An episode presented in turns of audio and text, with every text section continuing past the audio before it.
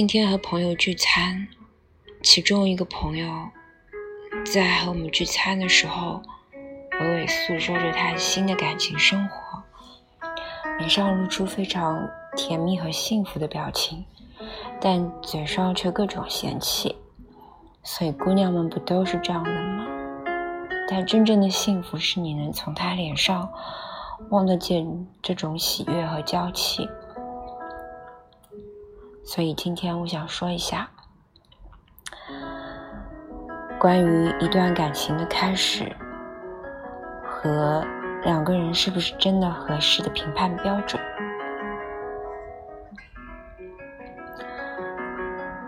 你会选择什么样的伴侣呢？你进入一段恋爱关系的标准是什么呢？你又怎么去判断两个陌生人之间的合适呢？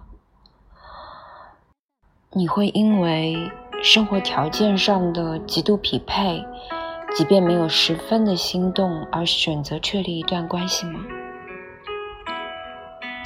亦或者是仅仅因为对方身上的某一个特质打动了你，而不问条件上的匹配度，便愿意投身到一段关系中呢？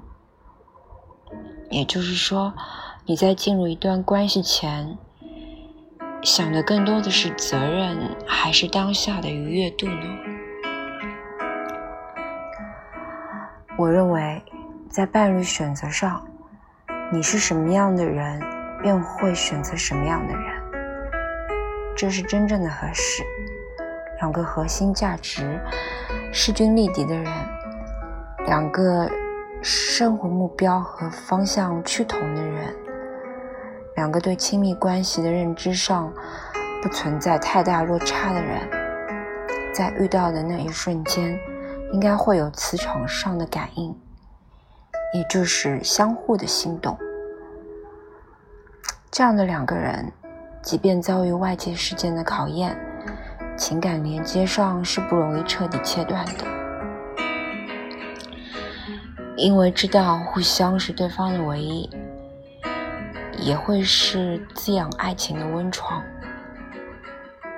但人在选择的时候，往往是失衡的；该理智的时候，往往抱有侥幸；该听从内心感受的时候，却又过分抽离。对合适与不合适的错判，使得相爱在这个世界。变成一件十分奢侈的事，爱意的节奏和浓度常常不合拍，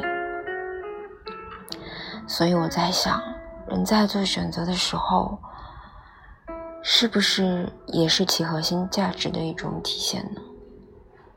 无论是在选择进入一段关系时，还是终结一段关系，在选择的当下，是人对自己。对对方，以及对一段关系的认知和预判，意识的游移和停留，往往也是一个人从过往经历中吸收的价值，以及对未来成长线的企图心。